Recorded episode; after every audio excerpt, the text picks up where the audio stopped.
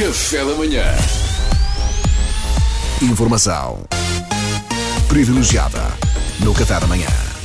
Meus caros, como é óbvio, hoje só poderia falar de um tema. Era absolutamente inevitável, refiro-me evidentemente ao que todos sabem. O adolescente que foi multado por excesso de velocidade no Canadá e tentou pôr a culpa num frango panado. O quê? Não, estou não, a gozar, estou a gozar, até porque esta notícia tem dois anos, mas foi a mais irrelevante que encontrei. assim aconteceu, eh, o Sporting é campeão e eu sempre fui reconhecido como um benfiquista com fair play. E portanto, um grande abraço a todos os meus amigos sportinguistas, que são muitos, são mesmo muitos, e muitos parabéns pelo vosso título.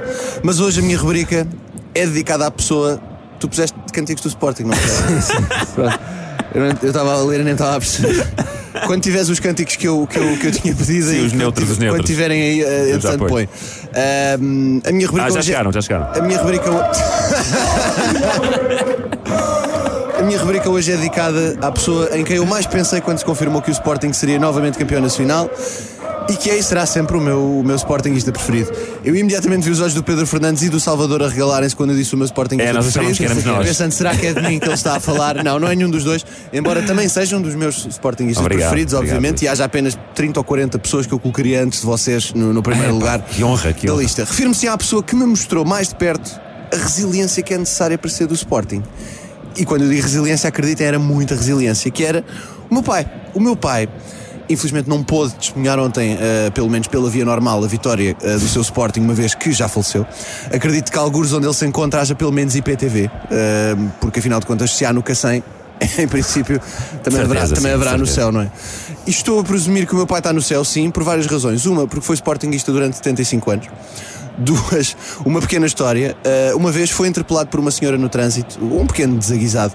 A senhora disse-lhe qualquer coisa como: Você não pode pôr o carro aí! Meu pai abriu lentamente o vidro e disse apenas: Você não. O senhor voltou a fechar o vidro e arrancou.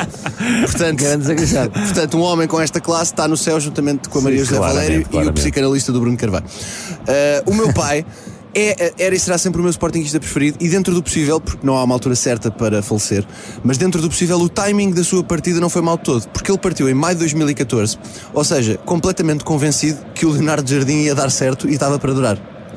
Se isso não é uma forma interessante, não é? O meu pai nunca, não viveu para saber que, na verdade, o Leonardo Jardim se viria a destacar, sobretudo, como carro vassoura de mulheres de presidentes. E, e, e ele fazia, é verdade, não está bem, mas, mas está mais ou menos. E o meu, o meu pai fazia questão de dizer que era do Sporting por ser um homem de gostos refinados, embora certas incongruências da sua parte não batessem bem certo. Por exemplo, o meu pai, juro que isto é verdade, comia aipo enquanto via televisão. Comia aipo. Aipo, tipo bem. talos de aipo. Enquanto o comum dos mortais puxa de uma batata frita, de umas pipocas, uns amendoins, meu pai assistia a filmes lindíssimos empunhando um talo de aipo. Como se fosse um Kit Kat. Isso era Percebem? giro. E faz bem. E, e- e- e enquanto eu assistia incrédulo, dizia à minha mãe: Oh mãe, quem é este homem? O que é que ele está ali a fazer? Como é que ele entrou aqui? Eu quero o meu pai. A minha mãe respondia: Vais ter de ser forte, teu pai é esta pessoa que está a comer aipo no sofá. Outra coisa muito importante que eu recordo do meu pai: o meu pai sempre me ensinou que não se muda de clube. E isto é Isso bonito. é verdade. Isto Isso é, é bonito. verdade. Sendo eu benfiquista desde sempre, desde criança. Mais ou menos, desde que perguntaram Sim, exatamente, desde os dois anos. no Rei dos Bitoques. Exa- no, no Bitoque, em Campo. Ah, para quem manda um abraço, não vou lá há muito tempo. Um dia destes tenho que me matar saudades. E, e- e o meu pai preferiu ah, ensinar-me que não se muda de clube do que tentar converter-me ao clube dele. E isto, isto é bonito, não é? Uma pessoa tem um clube, tem um clube. E, e, portanto. Acho que é um ensinamento bonito. O que é certo é que o Sporting é novamente campeão. Meu pai, esteja onde estiver, certamente estará contente, embora não tenha, eu tenha muita pena de não o poder felicitar fisicamente. Ao menos ontem à noite houve em mim um certo descanso porque eu tinha a certeza que não ia receber uma chamada da PSP a dizer: olha, estamos aqui no Marquês e o seu pai tentou acender um hype como se fosse um very light.